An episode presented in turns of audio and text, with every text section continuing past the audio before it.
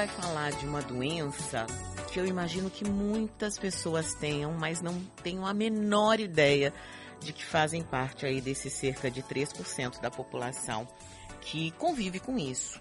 Vou falar de uma dor difusa. É, e posso falar conhecimento de causa porque eu a tenho, viu, gente? A gente vai conversar sobre fibromialgia, uma doença importante porque ela acaba sendo incapacitante e muitas vezes você não sabe que você está doente.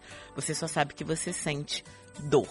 Quem está aqui, a especialista que vai conversar com a gente, é a doutora Vanessa Fonseca, que é reumatologista. Muito bom dia, doutora. Bom dia, Silvana, tudo bom? Tudo em paz. Doutora, o que, que é a fibromialgia? Fibromialgia é uma dor crônica difusa, né, que acomete, é, chega a ser 2 a 3% da população. E os pacientes sentem dor no corpo todo, aquela dor da, do, da raiz do cabelo até a pontinha do pé.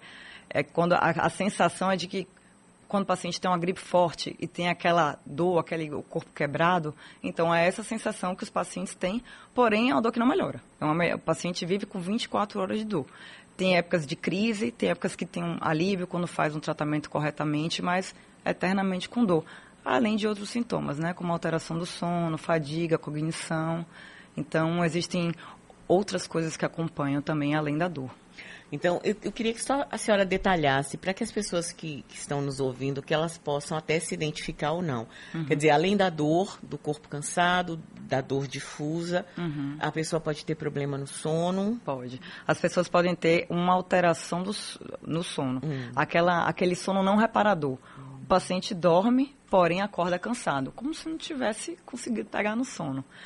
É, tem pacientes que têm a dificuldade de manter o sono, né? Então, às vezes, pega no sono rápido, porém acorda de hora em hora durante a, a madrugada. Ou tem pacientes que têm a dificuldade de dormir, deitam e ficam horas e horas é, pela cama, rodando né, pela cama e de, depois de um bom tempo consegue dormir. E às vezes tem pacientes que têm os dois, têm dificuldade de pegar no sono e de manter o sono, que aí é pior porque os pacientes nunca vão estar bem, né? Não se descansa nunca. Não descansa né? nunca, exatamente. Além do sono, mais algum outro, abre aspas, sintoma, doutora? Tem, tem fadiga, aquela, aquela sensação de não querer fazer nada, corpo é, sempre pedindo cama também. Fadiga é bem prevalente na fibromialgia e até um dos desafios de, de nós hematologistas, até porque não tem uma, uma medicação, talvez, que ajude. Tem, até, até tem, mas a gente não vê tanta evidência quando a gente trata, assim. Que aí é a atividade física mesmo que é o que eu mais é, chama a atenção dos meus pacientes, das minhas pacientes, né, no geral. Agora, doutora, por que, que a fibromialgia é uma doença reumatológica? Olha, porque no passado, é, na, descri nas descrições passadas, porque falavam que era, era uma, era, tivesse, era como se tivesse uma alteração é, de partes moles, algo de fibrose. Uhum. E aí, no decorrer do tempo, foi atribuído, na verdade, não a doença inflamatória, que a gente já exclui que não é uma doença inflamatória, mas seria uma, uma alteração de sensibilidade do sistema nervoso central. Os pacientes têm uma tendência a ter uma dor maior. Então, é todo por uma história da reumatologia, na verdade, do, de passados, de, coisas de muito tempo atrás. E ela acabou e foi... ficando aí nas mãos de vocês. Na reumatologia. Agora, a senhora disse que é uma sensibilidade maior. É, é uma sensibilização do sistema nervoso central. A gente não tem uma causa exata do que, que acontece. A gente sabe que tem tem, um, uma, tem, uma altera, é, tem uma prevalência genética, né? Pacientes que têm fibromialgia, de 18 a 25% tem uma tendência, né? De ter fibromialgia com familiares, né? Tem alteração de, é, de neurotransmissores também, é, hormonal. Então, assim, são várias coisas que tem. Por isso que a gente não tem um tratamento ah, você vai tomar isso e vai melhorar. Não. Então, são várias, supomos várias, algumas coisas, e daí, a partir daí que nós tratamos mas então não tem uma causa específica? Não tem uma causa assim, específica, ah, porque pegou uma gripe, não. uma febre reumatoide, vai. E não tem uma, uma, uma, causa específica? Não, não tem uma causa específica. E como é que trata, doutora, uma doença que você não sabe exatamente o, o que que, por que que ela surgiu? Pois é, na verdade, assim, o diagnóstico da fibro é clínico. É meramente clínico. Não tem, um não tem um exame que você possa fazer. Ah, você tem fibromialgia. Na verdade, o que, a gente, o que nós hematologistas fazemos é o diagnóstico diferencial. Tá, porque existe um décimo da população mundial sofre de dor difusa, dor crônica. Só que a doença mais prevalente acaba sendo a fibromialgia. Só que existem outras doenças que podem dar, por exemplo, hipotiroidismo, pode dar dor difusa. As nossas doenças da reumatologia, paciente que chega muito inflamado para a gente, uma artrite reumatoide, um lúpus, uma miosite, pacientes que estão inflamados têm dor difusa. Quando a gente faz o tratamento, o paciente melhora. Tem é, até infecções, né, doença de Lyme, que não é uma doença prevalente aqui no país, mas pode ter é, pacientes portadores de HIV, de hepatite C, são exemplos. Então, nós precisamos avaliar, fazer uma história clínica é, no consultório, o exame físico direitinho e pedir exames laboratoriais para a gente ver se alguma outra patologia, o paciente tem alguma outra patologia, certo? E a partir daí a gente avalia se o paciente tem fibra ou não. Porque tem pacientes que podem cursar com essas doenças e ter uma fibra associada ou não, entendeu? E a partir daí, a partir da avaliação do paciente, iniciamos o tratamento. O que a gente tem de evidência em literatura é que o melhor tratamento para fibromialgia, minhas pacientes sabem, é a atividade física é, eu bato na tecla e a minha orientação em relação ao tratamento maior em consultório acaba sendo essa, porque é o que a gente tem evidência. As pacientes falam, ah, doutora, eu fiquei toda quebrada. No início é. E, e a gente tem que iniciar lentamente e aos poucos. Porque se eu falar assim, ah, Silvana, faz atividade física, faz 30 minutos de caminhada. Se você fizer 30 minutos de caminhada, amanhã você não vai sair da cama porque o seu corpo vai estar com aquela sensação de quebrado. Então, o ideal seria orientação. Faz uma caminhada, faz, na verdade, os estudos falam que é, faz, começa com aeróbico que você gosta. Porque a gente tem evidência que vai ter uma aderência maior, consequentemente, com aderência maior, o paciente vai ter uma melhora. Então, ah, ah doutora, eu gosto de bike. Ah, faz cinco minutos de bike. Começa com cinco, cada dia você aumenta um minutinho e daí a gente avaliando, além de outras coisas que a gente pode fazer também na, na atividade, na atividade física. E tem a, o tratamento medicamentoso e também a tera, é, terapias alternativas, né? Como acupuntura, tai chi, yoga, também são coisas que a gente avalia uma melhora.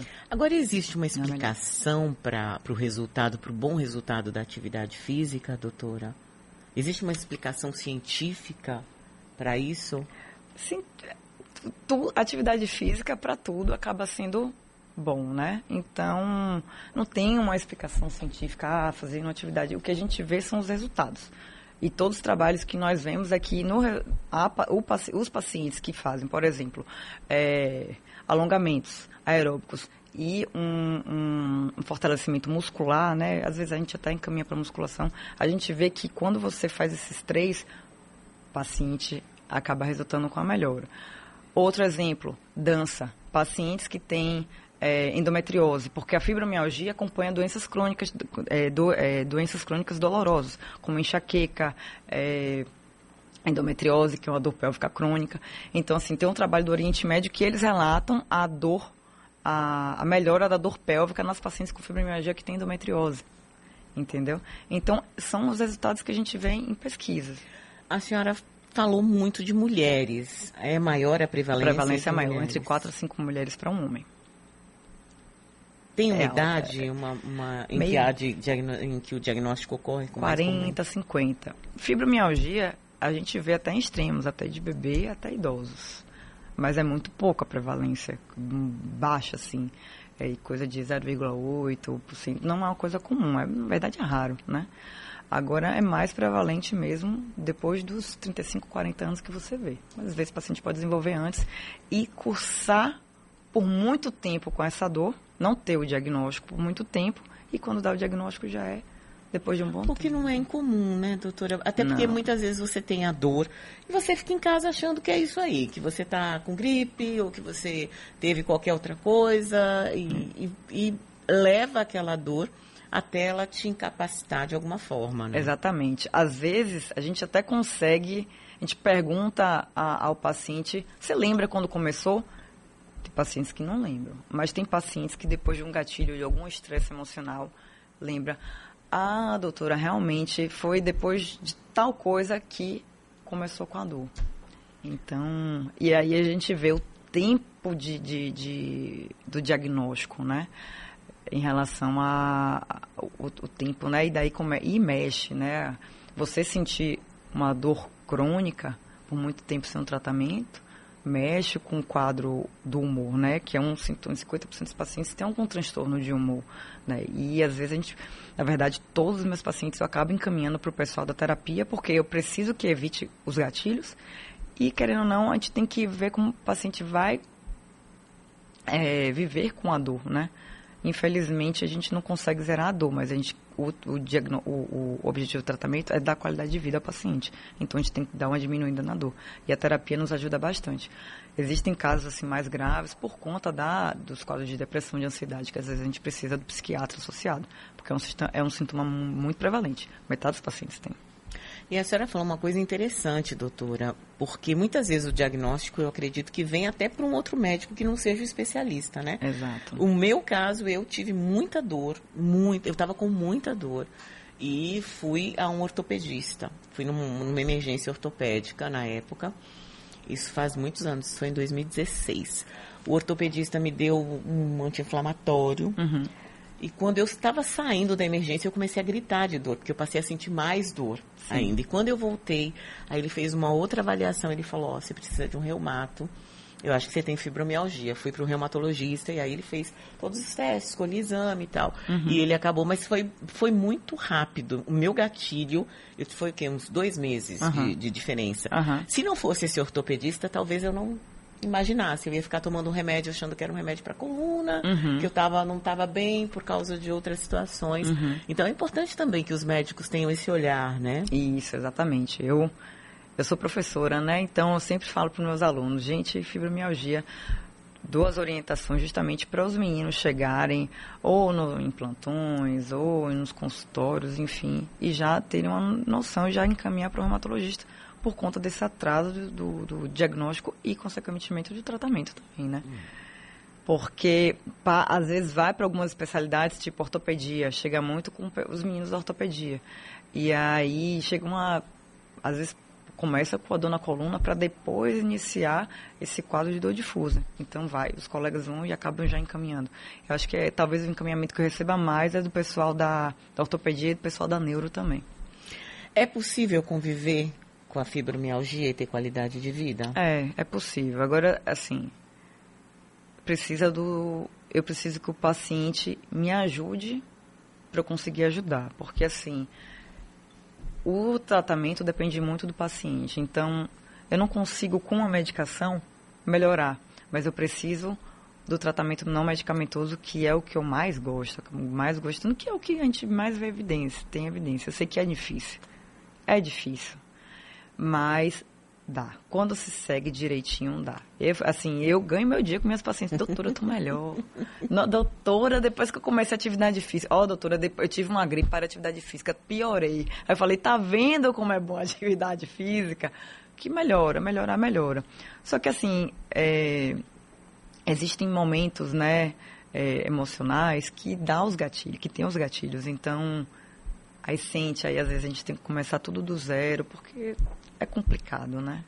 É difícil. Viver com dor não é das não é. coisas é. mais fáceis. Não, mesmo, não, né? não é, não é. É difícil. Não é. Quero agradecer aqui a doutora Vanessa Fonseca, ela que é reumatologista, conversou um pouco com a gente sobre essa doença, fibromialgia. Obrigada, viu, doutora? Bom dia. Obrigada a vocês. Bom dia.